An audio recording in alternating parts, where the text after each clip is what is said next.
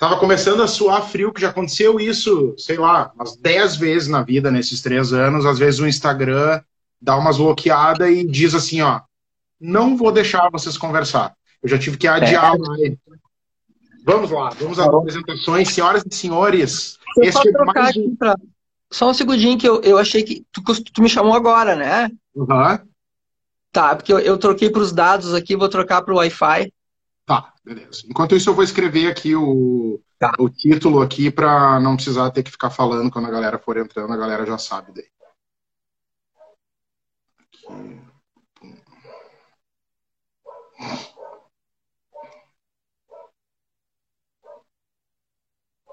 Fixar comentário.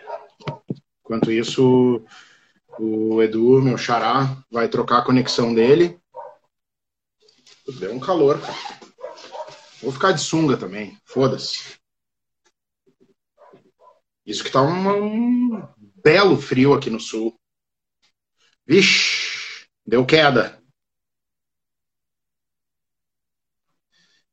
Ah, aqui. Vamos de novo.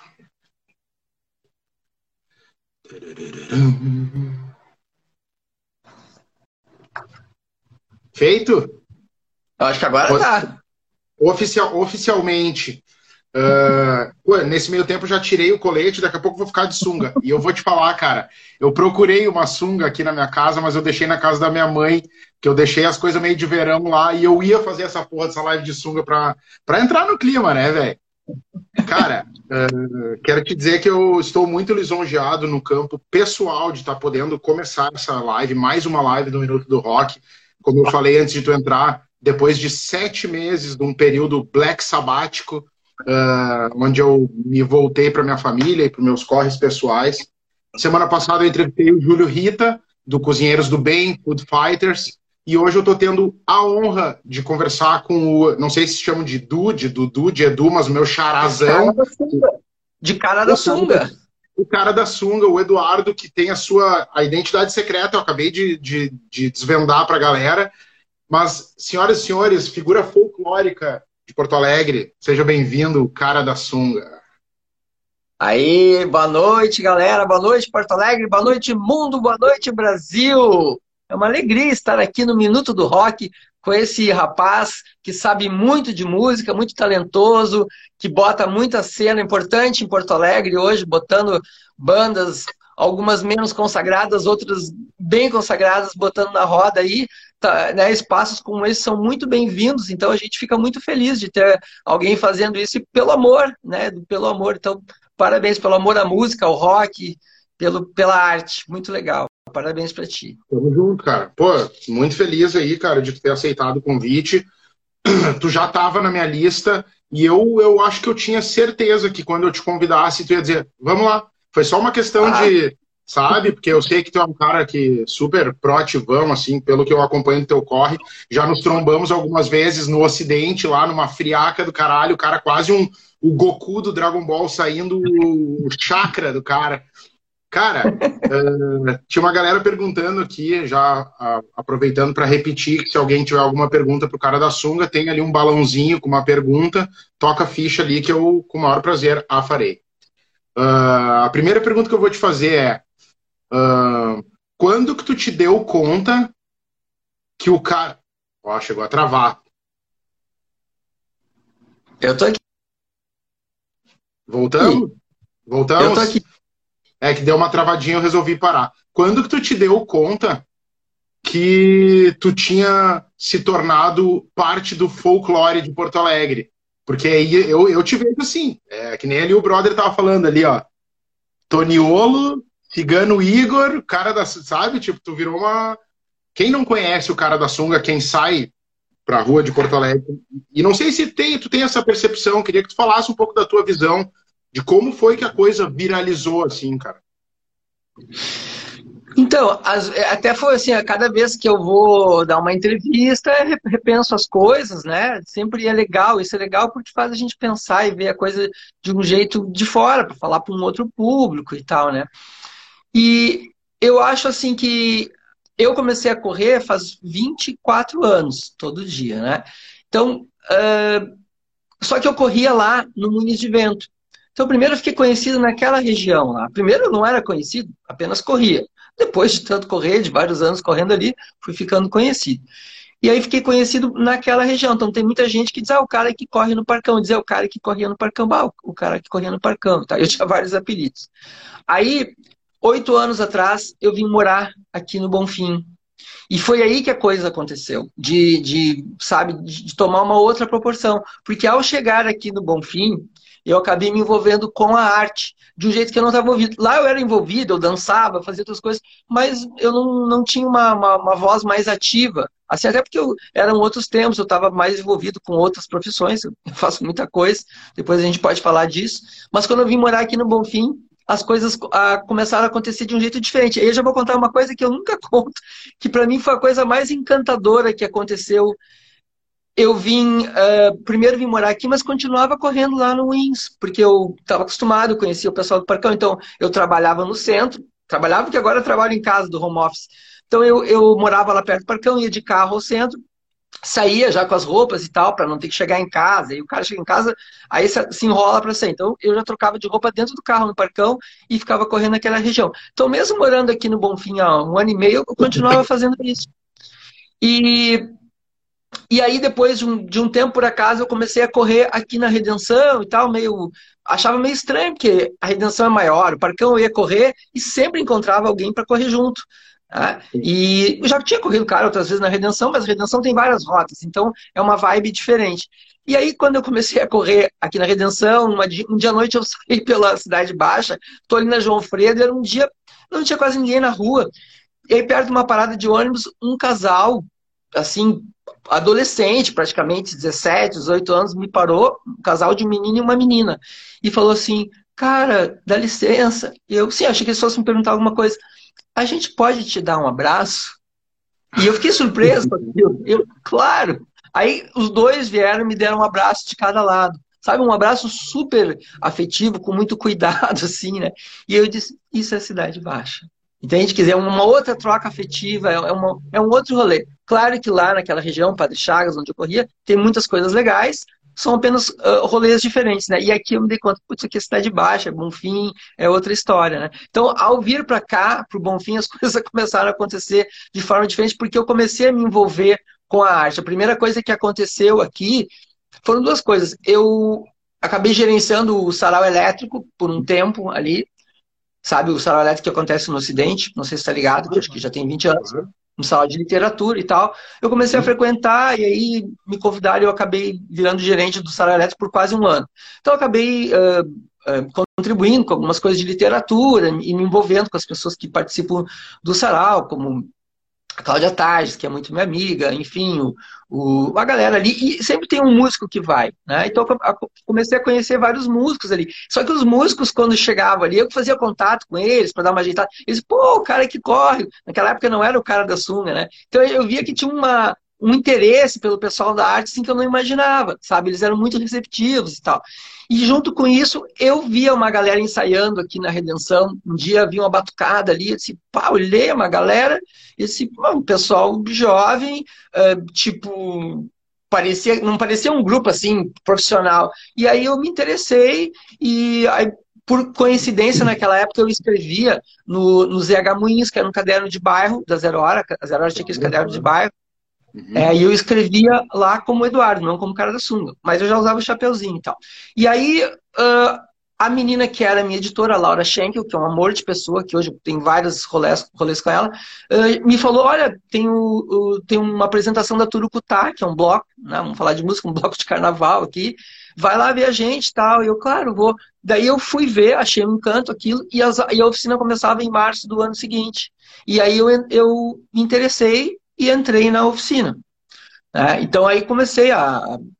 Tinha que escolher um instrumento e eu escolhi o tamborim, porque era um instrumento mais fácil de carregar e correr. Né? Instrumento que eu tinha pouco conhecimento, não conhecia nada de nenhum instrumento, mas eu achei legal o som e então entrei para Turucutá. Tentei, né? Comecei a aprender ali. Com isso eu também comecei a ver os ensaios do Bloco da Laje, que não sei se tu tá ligado no que é o Bloco da Laje. Que é né, uma manifestação, para quem não sabe, uma vanguarda cultural impressionante em Porto Alegre hoje, vamos dizer assim, uma das grandes vanguardas artísticas, né, comportamentais, e que faz uma cena muito forte. E eu, só que era o Bloco da Laje era no início, era o primeiro ano, era muito pequeno, eu não sabia o que era, via aquela galera muito maluca ensaiando, um negócio de 40 pessoas dançando, todo mundo era, naquela época, todo mundo era ator, era ligado ao, ao teatro, ou eram diretores, ou eram uh, atores, e alguns músicos. Eu fiquei vendo e disse, meu Deus, eu quero brincar junto. Só que, né, ficava olhando ali, não sabia como é que era para entrar, e até que lá pelas tantas, eu acho que de tanto que eu ficava vendo os ensaios, eles uh, falaram comigo, me convidaram, ah, entra aí e tal, né? Daí eu entrei, comecei a dançar, muito louco, e, e tinha uma música que era assim, bota a cabeleira no Zezé, será que ele é? Será que ele é? Não era olha, era bota a e, eles, e todo mundo imagina que eu sou careca. Aí eu já tava suadão e tal, eu disse, pô, agora eu tenho que impressionar essa galera aqui, porque eu quero fazer parte disso. E aí eu tiro o chapéu, tô suado, meu cabelão comprido, crespo, né? E eles olharam assim, é o Zezé, é o Zezé. Tem que botar a cabeleira no Zezé. E aí eu entrei pro Bloco da Laje, que para mim foi uma coisa assim maravilhosa, começar a conviver com artistas, com o pessoal do, do, do teatro, uma outra vibe e tal, construir aqui o início do coletivo. E até eles tentaram minha habilidade, habilidade de Zezé, eu não deixei, assim, não, não, né? Tipo, só, eu não me importei, daí não, não colou. Se tu te importa com o apelido, pega, né? E aí, então, eu comecei no Bloco da Laje dançando, que é uma coisa que eu adoro fazer, que já pensei em ter. Oi? Deu sorte, porque quando a gente não gosta de um apelido, aí ferrou, né, cara? Ah, mas eu fui esperto, eu peguei leve, né? E eu sonhei já algumas vezes em ser bailarino profissional, é uma das coisas que eu, que eu acho muito legal. E então eu dei vazão. Durante três anos eu dançava, era um brincante, um dançante no Bloco da Laje, porque eu ainda não sabia tocar tamborim. Né? Fui aprendendo ali e tal. Então a, a coisa começou assim, Edu.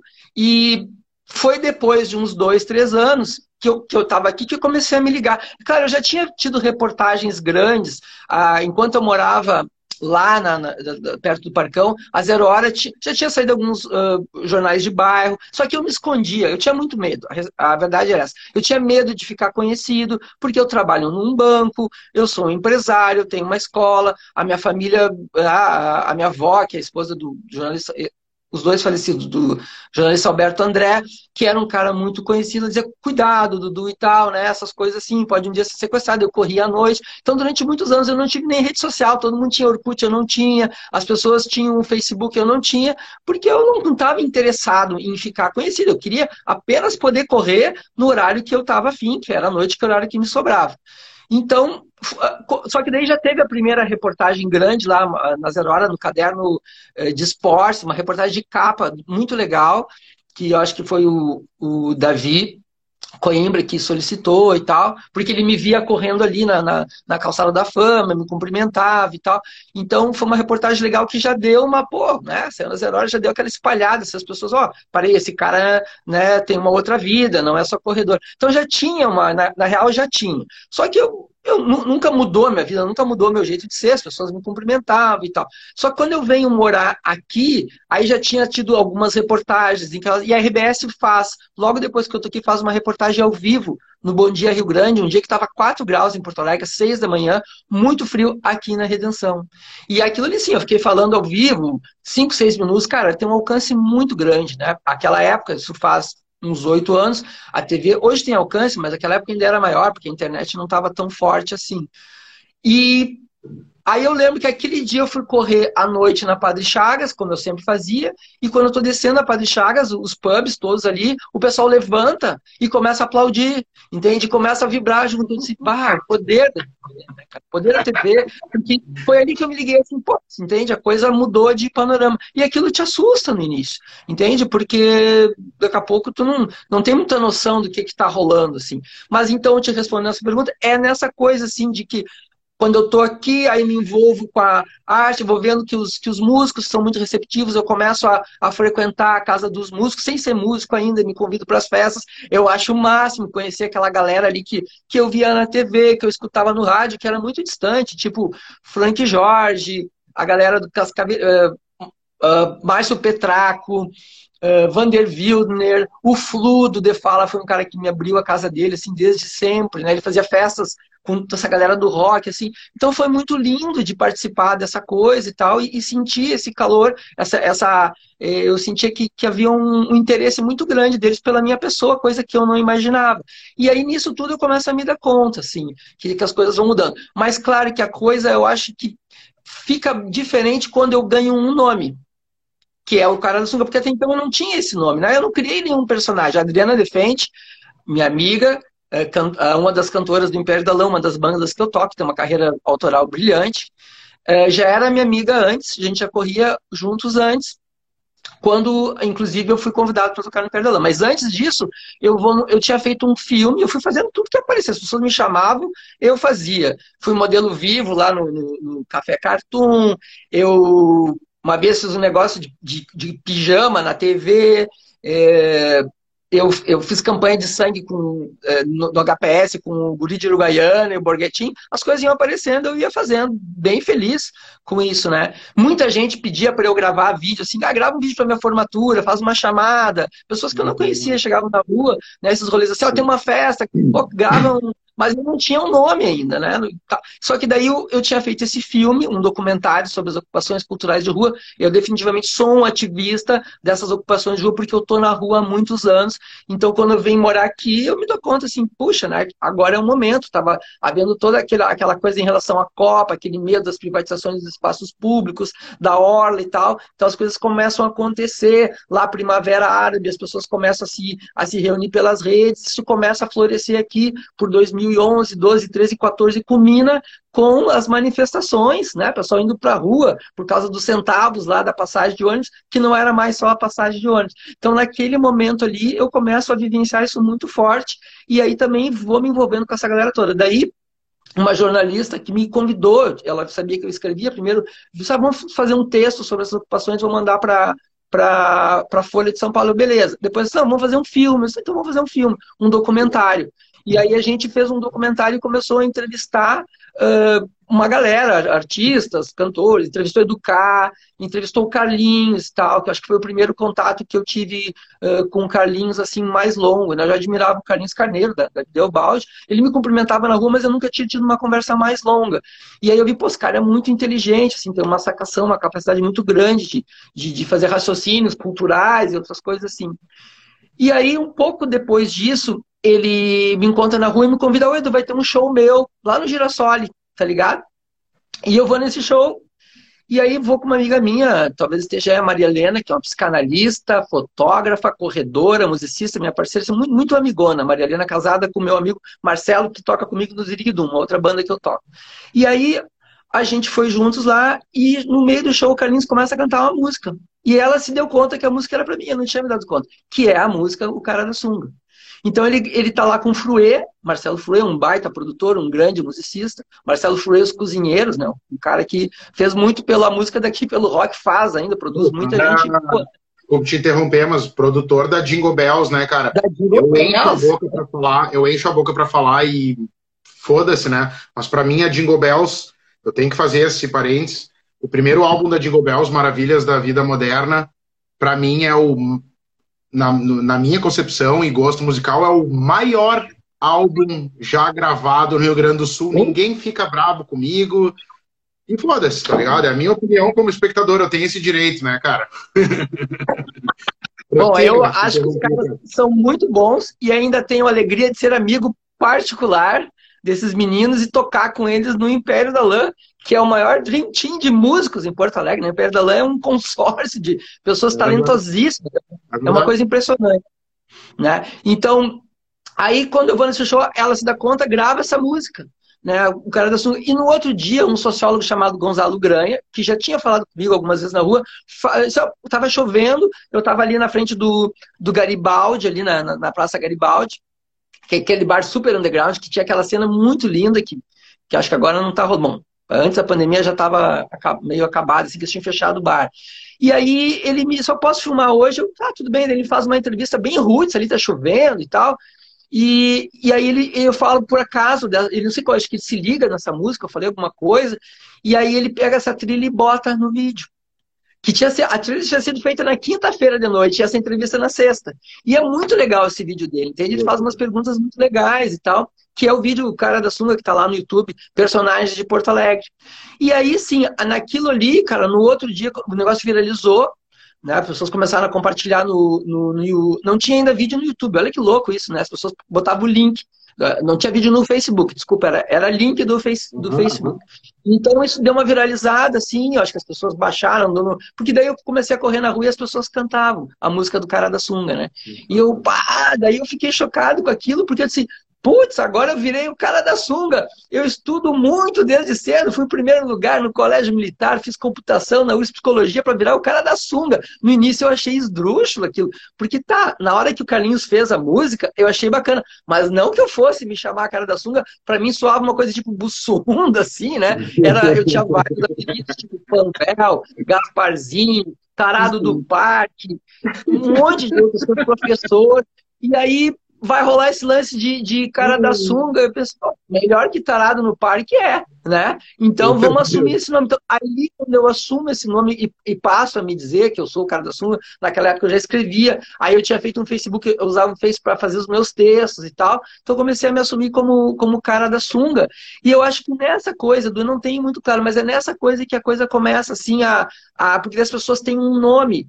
Entende? Então, quando elas nomeiam aquilo ali, porque antes era mais difícil de falar cada um, né? Aí, ah, o cara. Aí eu acho que isso eu me dou conta que começa a virar uma referência.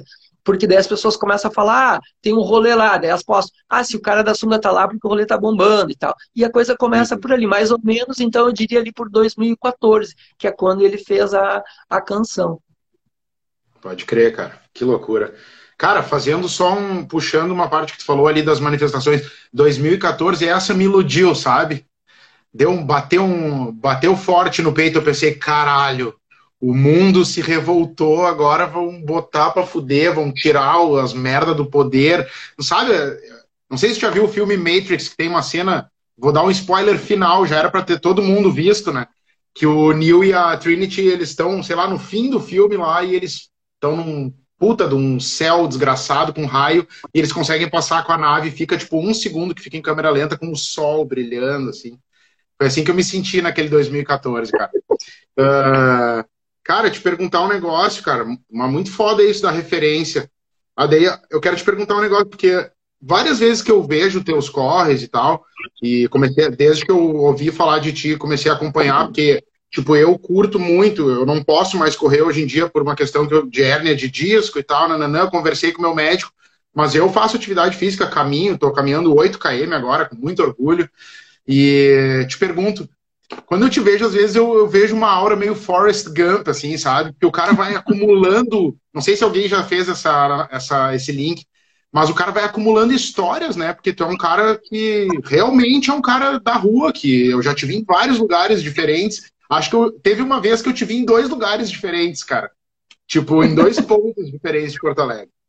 Alguém já, tipo, assim, nesse teu corre, assim, na, na tua rotina, uh, pessoas te seguem? Vem gente correr contigo? Sim, sim, acontece, acontece. Agora eu lembrei, teve uma galera, logo que eu comecei a, a andar por aqui também, tinha um pessoal do negócio chamado Cine, Cinemando, que eles pegavam um filme e refaziam, e aí eles iam fazer o Forrest Gump comigo, eles tinham feito Planeta dos Macacos. No fim, acho que esse cara interromper o projeto.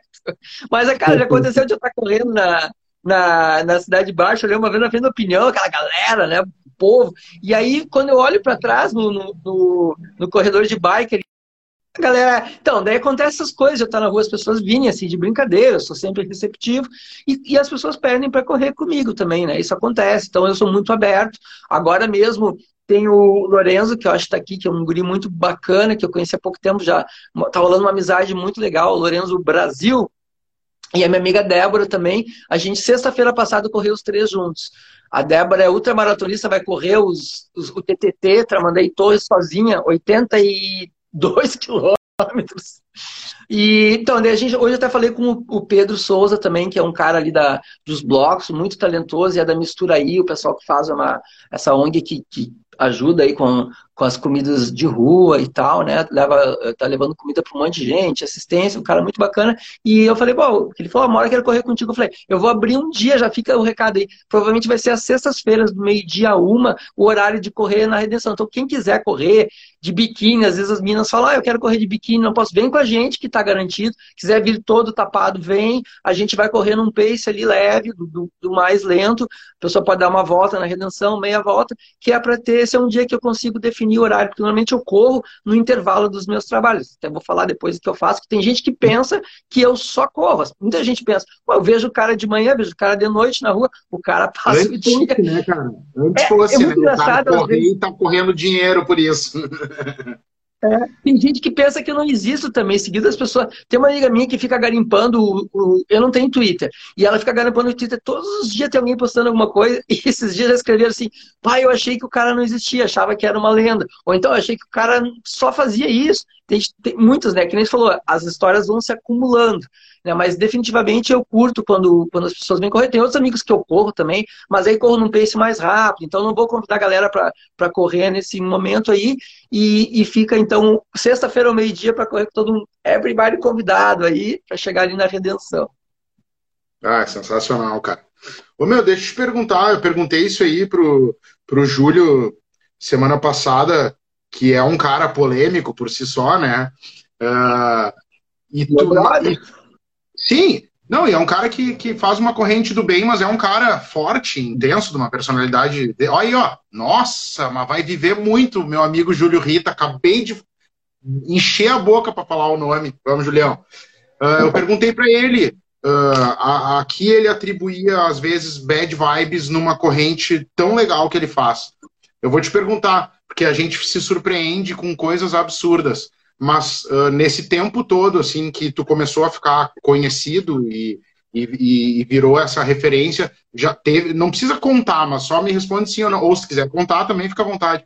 Mas teve alguma situação, assim, ruim, uma bad vibe de alguém, sei lá, de alguma forma pejorativa, te, te agredir, agredir, ofender, sei lá? Se tu quiser falar, né, cara, fica bem à vontade. Claro que eu vou falar, claro que eu vou falar. Não, deixa eu falar um pouquinho do meu trabalho para as pessoas entenderem o que eu faço para quem não uhum, sabe. Então, uhum. eu sou concursado desde os 18 anos na TI do Banrisul, na informática do Banrisul, que eu adoro o trabalho que eu faço lá, Banrisul Banco Público, né? Mais do que nunca, aí está na hora da gente se começar se, enquanto sociedade, se porque eles derrubaram o plebiscito agora essa semana passada aí, antes havia um plebiscito para fazer consulta no caso de privatizar a Corsã, a Procergs e a, a a SER já foi, o Banrisul, a Procergs e a Corsã. Né? Então, puxa, o pessoal da Corsã aí vai ser o primeiro a ser privatizado. O governador prometeu que não vai privatizar nem a Procergs nem o Banrisul, mas para que tirar esse plebiscito, que é uma, era um direito do público se manifestar, né? Então, enfim, fica aí, né, Banrisul Banco Público, adoro trabalhar lá, um abraço, tem um monte de gente do banco entrando aqui, é minha família, né, trabalho lá desde os 18 anos, e depois, logo que eu entrei lá, eu tive uma, uma loja de CD, uma, uma, locadora chamada Lock Laser, onde a gente locava CDs para as pessoas e tal. Uhum. Fiquei seis anos com esse trampo, era uma sociedade depois. E aí, quando eu termino, eu sempre tive duas coisas: então, o banco e, e a locadora, e na época eu fazia computação na URIX, então vê que não é pouca coisa. E aí, termina a locadora, eu começo com a minha escola de inglês, que eu tenho já há 24 anos, a escola que eu criei, o Grupo Idioma, que não tem mídia nenhuma, mas é uma escola aí que já teve 16 professores, né? Então a gente já formou muitos professores, dá aula para muita gente, que é na uhum. mesma rua que eu trabalho ali. Então eu dou aula na escola, administro a escola, faço a coordenação pedagógica, ou seja, é uma empresa, né? É, eu sou um empresário, isso é uma palavra pesada, né? O empresário no Brasil é, é difícil, o cara paga um monte de imposto, o cara tá, né? É, né? Não é fácil. Assim, os, mega empresários talvez seja mais fácil, sei lá, mas não é. A gente sabe a, a vida útil das empresas é muito, a média da vida útil é muito pequena. Empresas começam e terminam. Vamos ver se a gente consegue sobreviver a, a esse momento aí. A escola agora, eu estou pagando todas as despesas lá da escola física, mas a gente está dando aula online. Não sei se a gente vai conseguir voltar. Não sei se eu não vou entregar, porque vou ter que esperar mais um ano, né? As aulas não começam em setembro, elas começam em agosto ou começam em março. Então, não sei, entende? Mas a gente está dando aula online online e consegui, depois de um tempo, ano passado foi jogo duro, porque as aulas começam em março, início da pandemia, os alunos desapareceram. Então, até trabalhei muito nessa pandemia até conseguir né, estabilizar a escola. Ali, prometi para meus professores que ninguém ia ganhar um real a menos do que ganhava antes, só que eu achava que, escola, que o lance ia durar três meses, não dois anos. Né? Mas, enfim, graças a Deus, estão aí, né? a escola está bem, de novo, está equilibrada, pelo menos, e eu tenho esse meu trabalho no banco. Então, daí eu, eu, eu tem esse tempo todo que eu trabalho na escola e foi aí que eu comecei a correr. Quando eu criei a escola, porque daí ter um negócio grande assim, eu nunca tinha tido uma escola, nunca tinha feito administração, nunca eu tinha dado aula no IAST quando eu tinha 18 anos. E eu inventei que ia ter uma escola é, é uma, sem dinheiro, não tinha grana nenhuma, entende? Comecei alugando uma salinha, fazendo parceria, ninguém botou muita fé, apesar que eu já tinha feito várias outras coisas. Porque eu, quando tinha 16 anos, eu resolvi que eu ia para os Estados Unidos, na minha família não tinha grana, e eu fui lá, cavei, cavei, até que descobri que tinha um concurso, fiz uma prova, fiquei um ano e meio fazendo várias provas de conhecimento geral, que não era forte do colégio militar, fui para casa do meu avô, li tudo que era enciclopédia que tinha lá, que era o que tinha na época, não tinha internet, e consegui essa bolsa, então sou muito grato ao AFS, acho que tem gente do AFS aí também, que é um organismo da ONU que na época patrocinava as bolsas, eu fui praticamente de graça para lá, lá cortei grama, fiz um monte de história, morei com uma família maravilhosa, a Patrícia, a, o Sam e a Doris Tozoff, se patam aí no Instagram, que a gente tem contato até hoje. Então, eu sempre tive muita coisa, né, Edu? Sempre trabalhei com, com várias coisas. E foi nessa época que eu começo a escola, e aí depois fazer psico... estava fazendo psicologia na URGS. E aí Pô, eu tinha que correr de noite, madrugada, que era a hora que eu tinha. E onde que eu ia correr? Na Padre Chagas, eu morava ali perto, na Guete no início, porque era onde tinha movimento na época. E sim, aí as pessoas foram bastante hostis, e me assustou aquilo. Porque eu não entendia. No início, inclusive, eu corria de camiseta, não era, não era porque eu estava sem camisa que as pessoas me eram hostis, elas eram hostis porque era alguém simplesmente fazendo uma coisa num momento que elas não faziam, entende? Daí tu vê assim, nossa, por que, que alguém fica tão indignado. E, e é uma coisa, uma coisa meio covarde. Claro, o pessoal tá ali, uh, bebeu, playboyzada no carro, não sei o que, ela meio que pô, vem toca o carro por cima. Coisas muito, né? E eu sei que isso acontece com vários outros corredores. Não é comigo só. É porque as pessoas estão brincando e tal. E aí falavam coisas, naquela época chamavam de viado, como se viado fosse uma coisa ruim, né? Só que eu tinha namorada, eles me vinham com a namorada, sabiam que eu não. Ô, oh, viado! E tal, e tal, e tal. E eu achava aquilo engraçado. Né? E aí as coisas se agravaram quando eu namorei uma menina do rolê ali, né? E quando eu namorei essa menina e comecei a correr com ela, a agressividade aumentou. Parecia que eles não suportavam a ideia que tinha alguém, sabe, com uma gata feliz ali e tal, né? Mas eu logo entendi, quer dizer, nos primeiros dois, três anos, que foi quando isso aconteceu, eu era reativo. O cara me xingava, eu xingava de volta, o cara me ameaçava, eu peitava. Uma vez eu peitei 18 caras juntos, assim, né? Tipo assim, não sei como é que os caras não me desmancharam, mas eu tava naquela loucura da corrida e peitei. Depois me arrependi. Quando isso aconteceu, eu me dei conta, cara, que viagem, eu tô entrando no jogo dos caras. Né? E foi aí que as coisas mudaram. Daí eu me dei conta, as pessoas não estão necessariamente por agredir, elas falam aquilo bem na brincadeira, falam coisas pesadas, vêm coisas ruins para fora, mas isso diz respeito à pessoa, não diz respeito a quem é quem ela está tentando atingir. Não é porque uma pessoa que está feliz que nem tu, que não vai sair gritando coisas na rua. A pessoa pode não achar legal, beleza. Mas quando tu vai lá e te manifesta desse jeito, alguma coisa está mobilizando em ti. Então, para mim era claro que essas pessoas, comecei a me dar conta, não era uma coisa comigo, era uma coisa com elas. Então eu pensei, gente, elas querem a minha atenção, elas querem qualquer outra coisa, menos realmente uh, que eu. Né, talvez elas queiram me mobilizar para eu ir lá e, e brigar, gerar uma energia, mas não era que eu me conta que eu não deveria sentir aquela coisa ruim, muito antes pelo contrário. Eu devia pensar, isso é energia. E eu comecei a tratar a coisa assim. Isso é energia que estão me jogando, é que nem vento. Então é só uma questão de dirigir a vela, de mudar a direção da vela, que isso vai me soprar. E é aquela coisa que eu aprendi que eu falo do budismo. Aprendi a não me importar com as, com as energias ruins. Se é coisa boa que estão me dizendo, ah, eu recebo. Se é coisa que não é legal, que é da pessoa, que diz respeito à pessoa, não me diz respeito, não. E realmente é um aprendizado isso, né? Levou um tempo, mas eu te digo ali, pelo meu terceiro ano de corrida, eu já tinha isso muito claro. E depois que eu comecei a ter isso claro, as coisas foram desaparecendo. É interessante isso, né? Então, uh, essas coisas foram deixando de acontecer e, cara, nos últimos muitos anos, nunca mais aconteceu. E aí tu vê, hoje, né, eu já tive muito mais repercussão que naquela época, além de ser muito querido nas mídias sociais, no Twitter, na, as pessoas me param na rua o tempo todo. Eu recebo amor o tempo inteirinho. Eu sou muito grato a todas as pessoas, adoro, já gostava antes, morador de rua, motoboy, gente que vai nos bares, galera, família, criança, vovô. Sabe, é um amor muito grande. Mas nisso tudo eu já tive em todos os canais de TV, reportagens grandes, compridas na RBS várias vezes, Record, Band. Já tive, o ano passado tive na Fátima Bernardes falando ao vivo, é uma coisa que repercute muito, né? A Zé Aurora Viu fez uma reportagem sobre essa matéria, uma reportagem de capa. Uh, o UOL fez uma reportagem sobre isso. Então foi a primeira vez que eu fui nacional em numa grande emissora. Já tinha saído em outros programas, mas não com tanta, com tanta audiência, assim.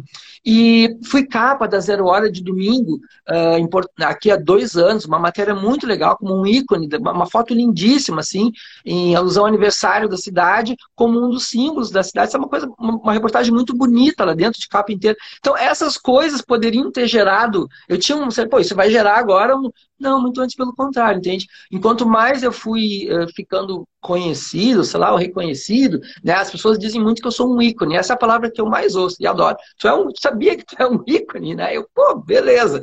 Né? Então, uh, tem uma grande torcida para ir pro Big Brother, né? É impressionante, assim. Esse ano, cara, pessoas que eu não conheço, porque as pessoas escrevem lá no Twitter e aí repercute e tal, né? E esse ano eu me inscrevi para o Big Brother. Nem sabia que, como é que fazia isso, mas de tanto que pediram, eu me inscrevi para o Big Brother. Vai que rola. Né? Olha e... aí? Minuto do Rock ganhou spoiler do cara da sunga. Ninguém sabe isso. Primeira vez que eu falo publicamente. É difícil de se inscrever, é uma história, é uma função. Tu, cara, tu tem que. É, são muitas horas respondendo muitas perguntas. Sim, eles abrem. Coisa, né? É, eles abrem e fecham rápido. Quando me falaram que estava aberto, eu fui entrar já estava fechado. Daí um dia depois falaram, me mandaram um recado, eu fui lá e, e, e entrei no lance. E aí consegui fazer a inscrição. Então, uh, isso é uma coisa legal. Já, já tive uma, já troquei uma ideia com o Júlio, não sei se o Júlio continua aí, mas né, que, que eu acho que assim, que na minha opinião, uma das formas mais legais de lidar com isso é desqualificar né, não dá bola. Não é nem reagir positivamente nem negativamente. É não dar bola, porque se eu estou convencido de que eu estou fazendo uma coisa legal para mim, eu, não, eu sei que eu não estou atingindo, não estou fazendo mal para ninguém, eu estou fazendo isso por mim. E ainda recebo. Uh, de, centenas de depoimentos de pessoas que começaram a se exercitar, que pararam de se drogar, que estão bebendo menos. Cara, eu ouço pessoas que saíram da depressão. Isso é o que me dá mais, né? Essa, se as pessoas perguntassem, tem alguma causa? Não tinha inicialmente, era eu ser feliz. Mas hoje, para mim, é mostrar através do que eu faço que é possível estar tá doidão, tá loucão, que nem eu fico nos rolês aí, carnaval, festa, festa de rua dançando, e no outro dia tá inteiro. Por quê? Porque tu corre, tu fez isso. Eu não uso droga nenhuma, eu mal bebo, bebo muito pouco. Então, estou sempre de cara, estou sempre loucão, né? Dopamina, ocitocina, é, serotonina, todas as inas no cérebro. Adrenalina, adrenalina. É, então eu dou uma palestra sobre os efeitos da corrida no cérebro, com um trabalho que eu fiz com o Dr. Maurício Pinto Marques, um doutor em psicologia do esporte na URGS. Nós ficamos dois anos pegando tudo que acontecia comigo e achando as bases neurobiológicas para que a gente uh, universalizasse. Eu não tenho nenhum privilégio genético de não ficar doente, de não me lesionar. São todas questões técnicas que eu vim desenvolvendo. Então eu dou essa palestra, o pessoal já sai correndo. Assim, é muito legal. E, e é isso, assim, cara, foi o jeito que eu achei de, de lidar com essa coisa aí. Ou seja, é vento forte, então vamos a favor do vento. Nunca deixar o vento me levar para o outro lado. Caramba, cara. Cara, é muito legal, me identifico com um monte de coisa que tu falou, cara. Uh, por essa questão da gente só ser responsável pelas nossas energias mesmo, e a energia de reação ou de terceiros não nos pertence, né? Uh, e é um trabalho interno, né? Já tive mágoa, já tive rancor, já tive raiva, e aí é, fica dentro da gente isso aí. Uh, eu, tu falou ali, pouco bebo, não sei o quê. De, primeiro, deve ter uma galera que deve bater um pino violento, loucão, na noite, pensando, puta, o que, que o cara usou que eu não consigo chegar naquele grau, né? E a segunda coisa, né, sobre essa questão de, de, de, de ser pejorativo e tal, eu não bebo há quase seis anos, né? Nunca tive problema com álcool, de ter parado por, por, por para conseguir salvar minha vida nem nada, foi só uma situação. Uh, e às vezes eu comento, ou com pessoas que eu conheço, que eu tô conhecendo, assim, que eu não falei muito, ou pessoas que eu não vejo há muito tempo, tipo numa balada. Hoje em dia a gente tá numa pandemia, mas muitos eventos eu fui cobrir, encontrei pessoas, eu saio uniformizado no Minuto do Rock. Cara, vamos beber uma cerveja, quero te pagar. Todo mundo. Todo mundo quer me pagar, que nem querem te dar um abraço, todo mundo quer me pagar uma cerveja, tá ligado? E eu falo, cara, se quiser, se quiser me comprar uma água com gás, eu aceito, que eu não bebo, não sei o quê. Aí teve uma pessoa, quando eu peguei e falei, cara, não tô bebendo, não sei o quê. Ah, tô tomando remédio? Eu falei, não, eu não, não tô bebendo já fazem três anos e meio. Cara, o cara olhou e eu vi a decepção no olhar dele, ele me olhou bem sério e falou, mas que do rock de merda é esse, cara? Oh. não, era um cara, era um amigão, assim, um cara que eu não via há muito tempo. Foi, foi num tom, assim, de brincadeira, mas sincero, sabe? Então, tipo, às vezes é mais fácil a gente direcionar a coisa pro, pra, pra, pra, para rebaixar, né, para jogar a pessoa lá para baixo, do que pegar e, e louvar, né, um cara que, que faz o seu corre por único, única exclusivamente prazer e gerou uma, uma corrente, uma aura muito foda no teu caminho. Eu sou muito teu fã, velho. Tá louco, velho. Muito foda, cara. Uh, cara, deixa eu te perguntar. Daí uma, uma, uma curiosidade pessoal. Eu vou fazer as perguntas ali da galera que eu vi que tem ali. Ah, que legal, cara. Isso é uma miniatura tua, cara. Sensacional. Sensacional. Isso aqui deixaram, apareceu no meu prédio uns três anos atrás. Achei que ia aparecer a autora, o autor. Nunca rolou. Tá aqui, ó.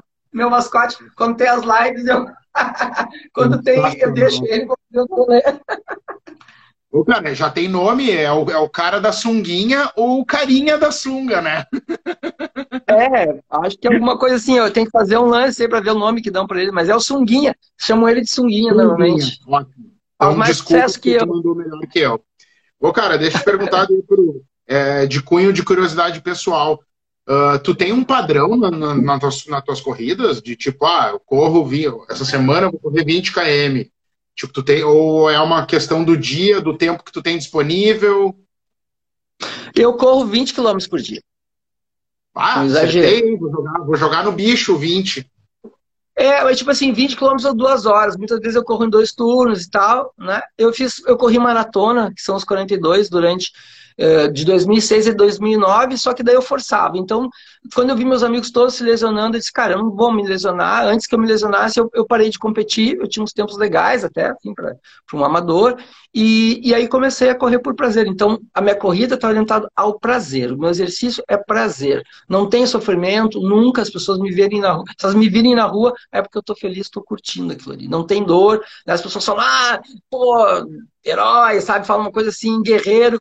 E eu acho legal, estou falando, mas eu, na verdade, ali estou sentindo prazer. Senão, eu não estaria ali. Se, se as pessoas, eh, por exemplo, as pessoas que eu estou sentindo frio, num dia que está 3 graus, ou quando está chovendo, não, se eu tivesse desconfortável, eu não estaria ali. Então, é isso que eu penso sobre exercício. Exercício tem que dar prazer. Diferente da pessoa que vai competir, é outro lance. Esporte competitivo, muito legal, não tenho absolutamente nada contra, acho bacana as corridas que.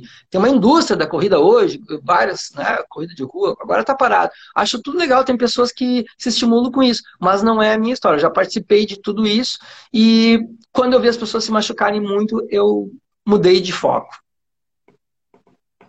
Sei como é ah, é que é. O, o, muito me Vamos falar um pouquinho de música. Vamos falar Vamos. um pouquinho de música? Com certeza, cara. Uh, eu ia te perguntar qual é. Aqui, ó. Não vai dar para ver porque eu escrevo em hebraico, tá? Mas qual a influência da música na tua vida, assim? Porque tu é. Eu não sei se falaram isso, mas tu és um artista, né, cara? Tipo, Sim, o teu, eu, eu, eu, teu é, é, é arte. É. Sim, uh, e outra coisa que muita gente não sabe, eu sou mestre de cerimônias também, não sei se tu tá ligado nisso. Eu apresentei eu durante dois anos.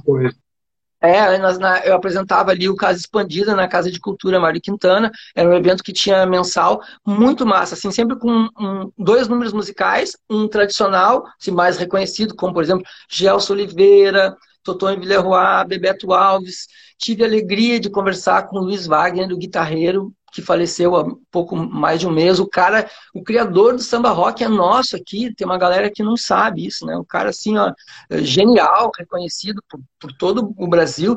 Então, esse trabalho que eu fiz ali para mim foi muito bacana. E aí, uma banda nova, tipo Dona Conceição, Três Marias. Essa era a curadoria do Gessé Oliveira que fazia na época. Às vezes eu dava uma palpitada. E sempre tinha um DJ também, já de Primavera, G. Powers, o Roger Lerina uh, piar e tal, e alternando, assim. Então eu, eu, tive dois anos fazendo isso, foi muito massa. Já fui mestre cerimônias de, do fotógrafo Jorge Aguiar, também fez um, um lance muito legal no gravador pub, uh, jazz na escadaria, enfim, é uma, é uma, coisa que eu gosto muito, essa coisa, né? E eu vou estar sempre de sunga fazendo isso, né? Então, é, esse, essa, esse envolvimento, por exemplo, esse meu envolvimento, eu sou músico também, né? Então, música artista, eu toco profissionalmente no Império da Lã há sete anos, já está fazendo, e toco em mais outras bandas, como toco no, no Bloco da Laje, a, acho que eu, eu dançava nos primeiros dois, três anos. Já faz quatro anos que eu toco na, no, no, Bloco da Laje, que tem músicas autorais também, né?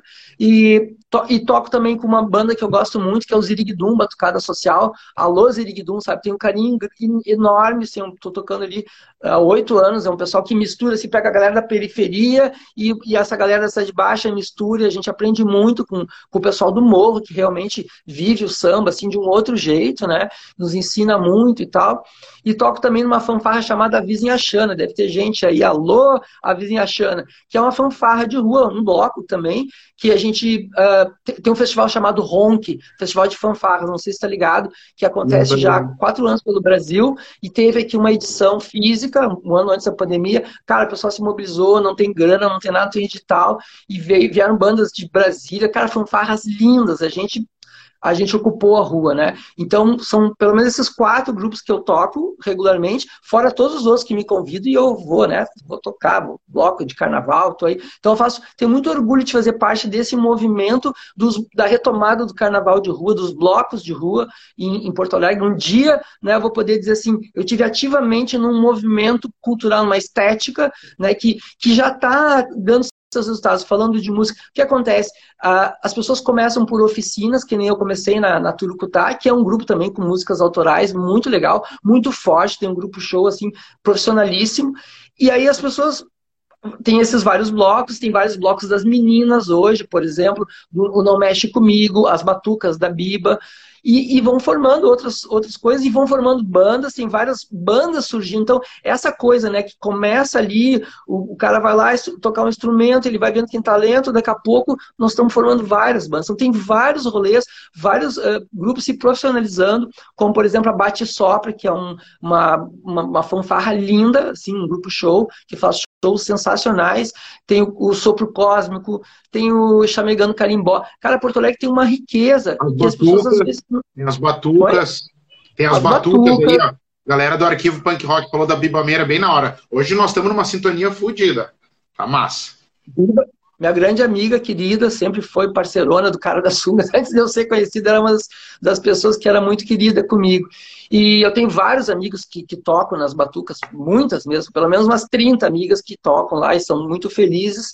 Então, isso está gerando, está fomentando né, esses movimentos que começam ali como uma coisa assim, parece perdida, ah, carnaval de rua, confusão, não sei o que lá, ocupação, mas aí está gerando, está tá, tá fazendo, está fertilizando o surgimento de uhum. várias bandas, ah, coisas ligadas ao teatro, tem mistura de música com teatro, muitas coisas legais acontecendo, né, que eu acho que vamos esperar que depois da, da, da pandemia as coisas voltem.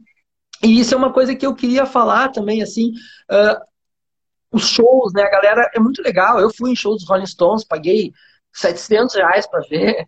Fui no Paul McCartney, fui, fui a alguns grandes shows. E acho muito legal. Eu sei que tu é fã de, de Oasis, é, eu sei que tu é fã do Charlie Brown, né? Que não tá mais aí. Mas enfim, acho legais esses shows. Às vezes eu moro perto do, do Araújo. Às vezes vem show nacional aqui, 400 reais a entrada. Caetano vem, Chico. Pô, muito bacana. Mas aí eu penso assim, eu vejo shows Estou falando antes da, da coisa acontecer, da pandemia, né? Shows na Cidade Baixa por 20 reais, por 15 reais. A quantidade de shows, de coisas boas que eu já vi em Porto Alegre. Né? Eu, eu praticamente saio 4, 5 vezes por semana, porque eu trabalho até tarde, vou num showzinho ali, que é normalmente das 9 às 10, e, cara, é muito bom, pubs pequenos, então o contato com a banda é outra coisa. E gente muito talentosa, né? O que, vamos falar de rock aqui em Porto Alegre, né? Nós temos uh, Cartolas, Fantomáticos, uma banda de altíssima qualidade, Jingle Bells, que nem tu falou. Aí tem o pessoal da velha guarda lá, todo aquele pessoal do Fornazzi, não sei se tu conhece, Marcelo Guimarães, Marcelo Truda. Cara, os caras são uns monstros, do Flu, do Defala, né? Quantas formações diferentes eu já vi dessa galera, com os grandes, os irmãos grandes. Segui, cara, fui em dezenas de shows sensacionais ali no Ocidente, no, no, no, no Bate, no 512. Os caras vão ali, fazem fazem uma coisa diferente e é rock and roll pesado, os caras são muito bons. Por exemplo, o pessoal da Pata de Elefante, o Prego, Gustavo Teles, cara, os caras são um monstro, né? Gabriel Guedes na, nas guitarras, um dos guitarristas mais geniais que Porto Alegre tem, tá morando em São Paulo. Meu amigo Daniel Tesler, que eu sei que é um querido teu também, né? Um cara super talentoso que, sabe, eu conheci, eu conheci uns anos atrás, quando ele teve em Porto Alegre, a gente se cruzou e, e rolou uma sintonia, assim, sabe, um afeto legal, assim, adoro o Dani e tal. Então, tem muita coisa legal e as pessoas não valorizam, às vezes por, por falta de oportunidade, então fica aí o convite. Pô, galera, vai passar essa época, vamos, vamos, tendo, vamos nos abrir, essa ideia, vamos nos abrir, não estou obrigando ninguém a isso, não vamos deixar de ir nos grandes shows, mas vamos nos abrir e conhecer a quantidade de, de coisas legais que a gente tem aqui. Talvez essas pessoas estariam famosas se elas não morassem em Porto Alegre, né? Mas, pô, ir para o Rio, São Paulo, às vezes é complicado, tem uma galera que vai, fica um tempo, faz um certo sucesso, mas volta, porque é, né, tem família aqui, tem outras coisas, a pessoa não dá a sorte de estar num lugar uh, correto, na hora certa, né? Então, uma banda que eu admiro muito, Apanhador Só, para mim, é uma das bandas mais geniais, né? Passou por aquele problema que teve lá com a, com a minha amiga ali e tal, mas acho que já está tudo resolvido, né? Os caras são de uma originalidade e é rock and roll, rock and roll moderno, né? Que, que não tem mais esse sotaque, esse sotaque do rock gaúcho, que eu acho muito legal e tal, mas eu acho legal ver um outro uhum. tipo de rock sendo feito aqui. Né? Eu, eu, tive a oportunidade de ser professor do. O primeiro músico que eu conheci de perto foi o Alexandre Baré, baterista do, do Cascabeletes, foi meu, meu aluno durante muito tempo. E também uh, o Paulo Melo, baixista do Taranatirista, que é meu colega no Banrisul. Para quem não sabe, a música Menino Deus, quando tua luz se acenda, um Porto Alegre, não sei se é essa música que eu não estou sabendo cantar aqui agora, é uma música que o Caetano fez para o Paulo Melo, quando teve aqui e não sei que ano foi isso, 80 e tantos, alguma coisa assim. É, então, pelo menos foi o primeiro músico, e eu lembro que gente, eu, quando às vezes encontrava ele, sabe, a, a, música, esse pessoal estava muito distante de mim. Então, toda aquela galera ali dos o rock dos, uh, dos uh, Tchê Gomes, uh, Ney Van Soria, Frank Jorge, uh, Bareia, cara, são pessoas que eram muito distantes de mim, uma época assim, porque não é. E aí, de um tempo para cá, eu comecei a conviver e frequentar a casa de muitos, ter muitos como uh, pessoas próximas. E ia ao show dessa gente, ver essa gente tocando, assim, o talento desses caras, né? Não foi de graça que aquilo, uh, que aquilo foi muito grande naquela época, né? E aí ficou essa, né? Tem um pouco dessa coisa aí, desse rock gaúcho e tal, que às vezes é um peso para alguns, às vezes não é, como, como, se diz, tem muita gente fazendo rock gaúcho no norte do Brasil, no nordeste, né? As pessoas que não são daqui que dizem que é, que é rock gaúcho, ninguém tem muito claro o que, que é, o que é que não é. Tem muita coisa daquela época produzindo Ultraman, produzindo som novo, né? Uh, várias bandas e até o cara fica com receio de falar, obviamente estou deixando de falar em várias, né? Mas tem muita coisa boa ainda acontecendo aqui e essas coisas novas surgindo, como essa gurizada. Ah, tu, tem um, um, um, um, menino chamado João Carneiro, que é muito querido, que tem um projeto chamado... Projeto Chão. Projeto Chão. Chama, já chamou? Chama os caras aí, cara. Uma cara, a, gente uma, a gente tem um grupo que é para quem não sabe, eu tenho dois projetos na rua, né? Que é a Black Sabão, minha banda, e eu tenho o do rock, que é a minha carreira solo, né? E a gente tem um grupo de, de uma playlist colaborativa entre vários músicos, e o João uh, é, um, é um desses integrantes do grupo. E aí a gente divulga as coisas lá, não sei o quê, para se fortalecer, né? Ainda existe isso, viu? Existe banda se fortalecendo ainda, gente. Uh, e aí, cara, saiu o clipe novo do Projeto Chão agora, voltando do trabalho que coisa sensacional. Eu, eu falei para ele, cara, quando eu crescer, eu quero ser que nem tu, vou ter que nascer de novo para te alcançar, tá ligado? Muito e é um foda. querido, né, cara? O João é um queridão, assim, né? Um guri que eu bah, tem um grande amor. Então, pô, tem todas essas coisas. O Eric Enders, né? Animal, assim, que todo mundo sabe, né? Tipo, eu, a primeira vez que eu vi o Eric tocando foi uma formação com o, com o Granja e o, e o Gustavo Teles, cara, e eu, eu não conhecia o menino, disse, meu Deus, que isso? Lá no cult ali do Parcão, né? Pô, eu já vi várias, né? Esse pessoal toca então, cara, tu vê esses caras tocando assim, tu vê o que é rock and roll mesmo, né? Nós estamos aqui falando agora de rock, e isso tudo tem em Porto Alegre. Só que às vezes não aparece na mídia. Então, quem está um pouco fora da região aqui, Bonfim, Cidade Baixa, Centro, às vezes não fica sabendo. Então, uh, tem um perfil chamado Segue o Rolê, que agora está desativado, que é um pessoal que eu conheço também, muito gente boa. Cara, ali tem tudo, né? Quando voltarem as coisas a acontecer, tem 20 atrações por dia, muitas vezes coisas gratuitas, né? Sensacionais. Então, vamos valorizar. Enquanto isso, também vamos, é, quando tiver música das bandas, vamos entrar no YouTube lá, seguir a galera, no, seguir os, os, os perfis no YouTube, porque é o jeito que a banda tem, quem sabe, hoje, de, de fazer alguma coisa, né? Vamos, vamos fortalecer o máximo que a gente puder a cena local, até para a gente também poder chamar a cena estrangeira para cá e, e, fazer esses intercâmbios todos, né? É isso aí. É, muito foda, cara. Uh, esse lance aí da, uh, da do, do underground, undergroundismo uh, é minha opinião, de novo, né?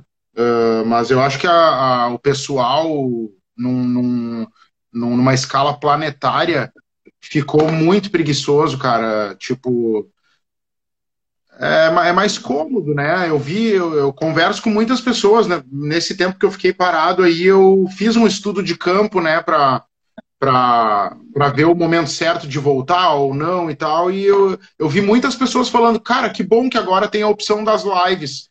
Eu tava falando com o Tonho, eu acho. Não sei se foi com o Tonho, era com alguém assim que, que, que, que tu vai três, quatro vezes para algum lugar no, sem pandemia e o cara tá tocando com algum projeto diferente, né? Uh, e ele falou, cara, eu acho que tinha que se criar uma estrutura para. Não, foi o Granja. Foi o Marcelo Granja na live que eu fiz com ele. Para manter as lives mesmo quando voltar, porque é uma comodidade. Tem gente que realmente não quer sair de casa, brother. E, e é, é uma opção, né? entendeu? É uma opção. Um beijo, um beijo pro meu amigo Marcelo Granja. Dois. Ó, aqui, ó, antes de fazer minha última pergunta, que nós estamos chegando aí na, na derradeira parte aí da nossa linda live. Eu vou, para não ficar mal aqui com a galera, eu vou fazer pergunta, as perguntas da galera aqui. Ó. Além do cara de sunga, do Toniolo e do Cigano Igor, qual outra lenda urbana? Cara, eu tô muito verde nesse, nesse Instagram aqui, nesse tempo que eu fiquei parado, que eu não consigo ver o tamanho da porra da pergunta, velho. Tá. É, Rafa, pra mim só aparece. Ficou, aqui, ó, essa pergunta tá mais legal. Tu faz home office de sunga? sim, sim, sim. Faço, né? Definitivamente. Claro, né? Com a câmera desligada ali e tal, né? Muito louco isso. Eu posso tempo atrás. Ah, tu trabalha de sunga no banco, agora eu posso dizer trabalho. Ah, sensacional. E na escola, uh, Aqui, ó. Se um dia for se apresentar no Faustão ou qualquer programa. Ô, cara, sério, eu tô ficando triste. Como é que eu faço para ver a pergunta inteira, gente? Eu vou ter que se até clicar a... em cima dela, não abre? Se tu clica em não cima abre, da pergunta. Como arrastar. Escolha uma pergunta para mostrar. Cara, aqui, ó, queria muito agradecer o cara da Sunga por ter dado uma de. Ah, o apresentador hoje tá pagando vale aqui, para quem não sabe, tô pagando maior mico, porque tem funcionalidades agora nas lives que eu não sei mexer. Então, na próxima live, as perguntas, a única que prestou ali foi do, do home office de sunga. Eu vou fazer a minha última pergunta aqui. Uh, cara, não, todas eu... as perguntas são muito bem-vindas, né? Eu, sim, eu tô brincando, tô de sacanagem. Eu só fiz uma anarquia aqui pela minha inutilidade, né, cara? uh, tu que é um cara da rua, moleque de rua, uh, qual o impacto, cara, da pandemia para um cara como tu que vive a rua. E, eu, e de um cara, de um moleque de rua para o outro. Qual é o impacto da pandemia para mim, na minha vida? Nessa questão cara, da rua, né, cara? Sim, no início foi assim, ó, absoluta. Eu corri três meses dentro de casa. A Verora até fez uma reportagem, descobriu ó, como tá lá o cara da Sunga. Daí eu fizeram uma reportagem super massa, assim, eu correndo aqui, filmei. Correndo. Foi muito difícil, muito difícil, né? Claro que tinha coisas muito piores acontecendo, pessoas perdendo emprego, mas, claro. né, vamos. Todo mundo tem uma história pior, mas do ponto de vista pessoal foi difícil, porque várias coisas eu deixei de tocar nas bandas, deixei de ser mestre de cerimônias, deixei de, de dar aula em algumas turmas, então, a única coisa que seguiu acontecendo foi meu trabalho no banco, graças a Deus, na TI do Banrisul, e consegui manter a escola. Mas toda a minha relação com a rua, cara, que sempre foi uma coisa muito forte, foi difícil. Agora eu tô adaptado. Interessante, a gente se adapta a tudo, né? Eu tô muito isolado, só saio de casa para ir no Zafari, assim, ó, já, já fiz propaganda no Zafari, para ir no supermercado e, e correr na rua, né? De máscara e tal mas eu não vou, assim, é, raríssimas vezes fui em algum lugar, sentei na rua, não tem nada contra, não estou dizendo para as pessoas não fazerem isso, mas eu não faço. Devo ser vacinado como professor de escola de inglês daqui umas duas ou três semanas. Se isso acontecer, eu vou continuar me cuidando de máscara e tal, mas realmente é difícil, é um momento que mudou o jeito da gente agir com as coisas, né? Eu imagino que para ti também seja. Então, uh, mas como está chegando o fim agora, agora o cara até já esqueceu. Mas eu lembro que em julho do ano passado, lá, cara, era, era complicado aquilo, pensar que, que eu não podia ver as pessoas. Eu lembro a primeira vez que eu fui correr na rua depois de três meses, era um negócio do outro mundo, né? E aí tem que correr de máscara, é correr de máscara. Claro, quando eu corro de noite, daí eu baixo a máscara, aí se tem alguém que chega perto, eu, vou, eu procuro correr no parque em horários que não tem ninguém. Então, né, aquela coisa, baixa a máscara, sobe a máscara, mas, pô, fazer um treino com alta frequência de máscara é difícil, a, marca, a máscara fica encharcada em cinco minutos, já não, sabe, não entra ar, então tudo isso, né? Mas eu penso, cara, tem coisa muito pior, né? Todo, muita, todo mundo, eu perdi pessoas, né? Uh, enfim, então... Uh, isso é tudo muito pequeno, né? Lance é vacina para todo mundo, né? É, já deixo aqui a dica também, sigam o cara da sunga na, aí no, no, meu perfil, que eu normalmente sigo todo mundo de volta. Eu gosto de ver o que as pessoas postam, eu não sigo só a gente que é conhecido, muitas vezes pelo contrário, eu estou sempre repostando coisa que eu acho legal. Eu, essa é a troca. Eu, eu trouxe, eu, eu não usava Instagram praticamente, né? Não tinha nem tempo para isso. Então eu me dei conta, pô, eu tenho que me digitalizar. O cara da sunga vai ter que se comunicar por Instagram. E aí meu Instagram deu uma crescida, tem uma, uma, uma adesão muito grande, pessoal muito parceiro, né? Eu noto assim, eu não tenho tantos seguidores quanto seja conhecido, que as pessoas nem sabem que às vezes o meu, meu, meu nome é Cara da Suna no Instagram, mas eu noto que, as, que eu tenho quantidade de visualizações muito grande ali, para perfis que tem às vezes três, quatro vezes mais pessoas que eu tenho, né? Então eu, eu agradeço muito esse carinho. Então me segue lá, Cara da Sunga, que eu sigo de volta, eu estou sempre olhando o que as pessoas estão fazendo. Isso que me interessa, do mesmo jeito que me interessava na rua, o que elas pensavam, o, né, o que é, hoje eu vejo pelo, pela rede social, principalmente Instagram. Né? Então é o jeito de trocar. E essa é uma resposta à tua pergunta. É o que a gente tem agora. Vamos torcer que daqui quatro, cinco meses a gente esteja podendo ir para a rua, né? Parabéns pelo trabalho que tu faz aí, de novo, de fomentar essa, essa cena, né? Que, que na pandemia, né, tu teve que parar um tempo, mas tu fez acho que até outubro, novembro, né? Quer dizer, Eu naquela época... De, ali... Me dei de presente de 40 anos o encerramento ou a pausa do Minuto do Rock. Não, ficou à disposição aí para as pessoas, né? O pessoal me pede muita dica também de exercício, de comida. Eu faço comecei a brincar, a, a, postar vídeo, fazer meme de mim mesma. Ah, quero agradecer o pessoal do Poa Memes também, que é, um, que, é uma, né, que é um dos grupos mais legais de memes que tem no Brasil, Porto Alegre Gigante. São muito parceiros meus, assim, estão sempre repostando as minhas coisas, eu tenho o maior carinho. Quando a vida está acontecendo, eu vou pra rua, os caras, ah, o cara do Poa Memes, tá? Muita gente pensa que o Poa Memes é meu, né? Então, um abraço, senhores e senhoras, senhores e senhoras Poa Memes, por todas essa, essas brincadeiras. No início eles faziam os memes comigo, a gente não se conhecia e eles tinham um receio assim, pá, será que o cara não vai ficar chateado? Que nada, né? Daí eu agora estou aprendendo a fazer meme de mim mesmo, então tenho feito umas, umas bobeiras, umas coisas, o pessoal ri bastante e eu estou me divertindo com isso. É o que a gente tem para fazer, né, Edu? A gente foi, todo mundo está se reinventando, achando um outro jeito de, de produzir a sua arte, de se expressar, porque é dois anos assim, né? Nós vamos completar dois anos nessa vida. É o que tem, cara. E estamos de volta, por isso eu voltei de princípio só para fazer a live com o Júlio, porque eu amo o corre que ele faz e eu queria ajudar de alguma forma a espraiar um pouco mais do que ele já faz. Mas, cara, senti tanto tesão em trocar ideia e ver que. E quando eu postei ali, eu atualizei o logo, troquei o Minuto do Rock para MDR, tirei a barba do meu avatarzinho, sabe? Dei uma atualizada ali. E, cara, tive tanta. Sabe esse lance que tu falou? Eu me identifico, como eu te falei, me identifiquei com muita coisa que tu falou. Porque quando eu botei estamos de volta e uma interrogação, teve tanta gente no inbox comentando na postagem, dizendo eu falei que o homem ia voltar, não sei o quê. Sabe, isso aí. Essas, essas reações são mais importantes do que qualquer coisa, tá ligado? Eu vi ali mais cedo ali o Moita do canal Heavy Talk também, que é uma puta referência para mim, é um cara que tá. Uh, questão de conquista, assim, de, de público, ele tá ele é muito referência, eu olho para frente, eu vejo ele, cara, e acho que tem muita gente boa fazendo um trabalho muito bacana, tá ligado? Ó, Paulinho Guimarães acabou de entrar, meu brother de Silverchair aqui, que a gente fica brigando por qual disco do Silverchair é o melhor. E, cara, Estamos uh, chegando aí no final da live. Eu quero te dizer também que eu estou sempre à disposição. Espero que tão logo isso passe a gente possa se trombar uh, na, na, nas ruas. Uh, quero te dizer que tu é uma inspiração, cara, que dá para ver assim uma aura, uma aura gigante assim na tua, em volta de ti, de proteção e de boas energias, cara. E eu e eu busco isso aqui com o Minuto do Rock, sabe? Eu aprendi lá no início desde a primeira postagem que eu cometi um erro logo de cara e foi sensacional porque eu entendi que eu tô aqui para propagar o bem, não adianta eu ficar falando mal de disco que eu não gosto porque não vai agregar nada, tá ligado? Então, tipo, é. Uh, quero te dizer que estamos juntos e tão logo passe isso aí, a gente se trombe, o espaço é teu, é nós. Obrigado, eu fico te acompanhando aí.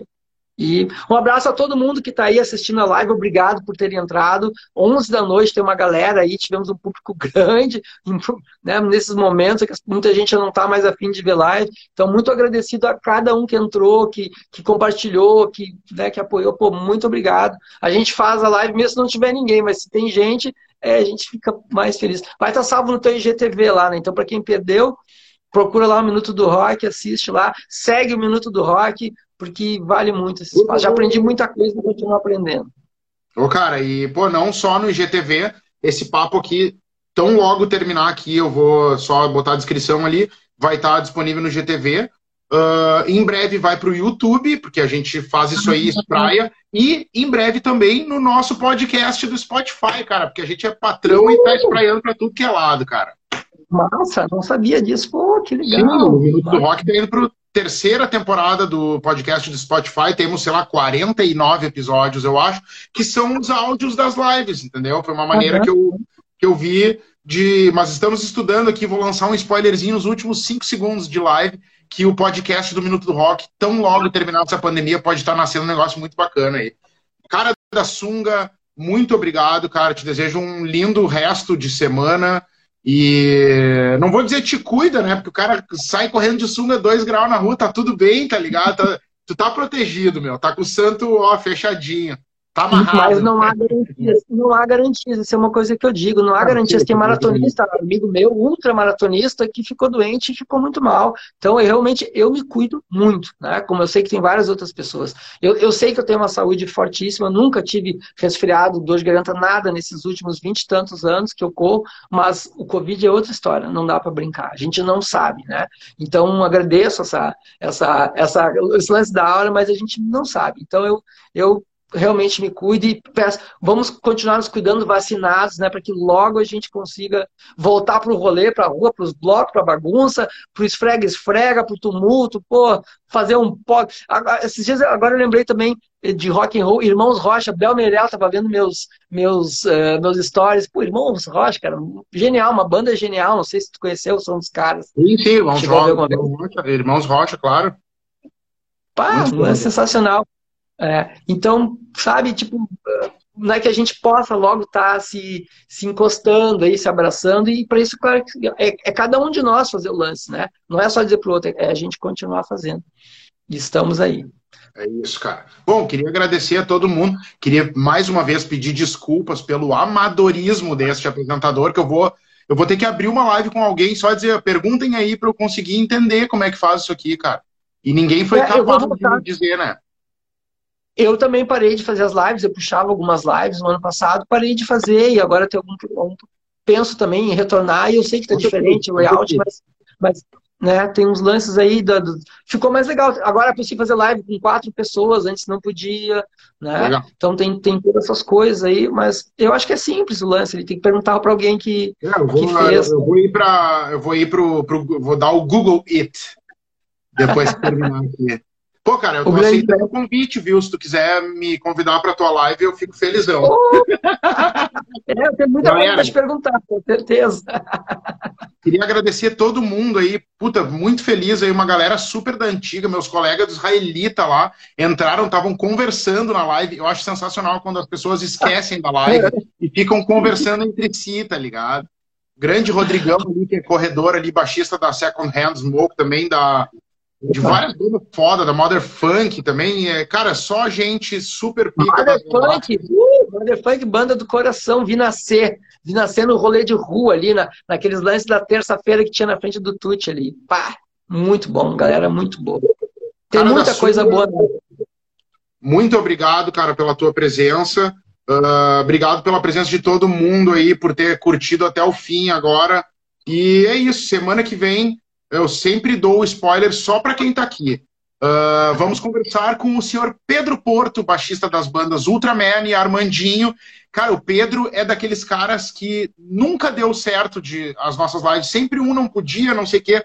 Quando o Minuto do Rock encerrou, deu a pausa, eu fiquei, cara, não entrevistei o não sei quem. Cara, eu queria muito ter trocado uma ideia com não sei quem. E o Pedro, ele tá lá no top 5, eu acho, porque Tipo, Baita é... pessoa, músico talentosíssimo, um queridão, né? Já troquei ideia com ele algumas vezes também, assim, um cara muito sensacional, muito talentoso e muito low profile, né? Um cara muito sensacional. Ó, Vou estar tá aí vendo. Estarei lá assistindo. Tá, meu velho, muito obrigado aí, bom, boas corridas aí, boa semana. E é nóis. Tá Valeu todo mundo aí, boa noite. Esse foi mais um MDR Live com o cara da sunga. Boa noite para todo mundo e é nóis. Um beijo, Brasil!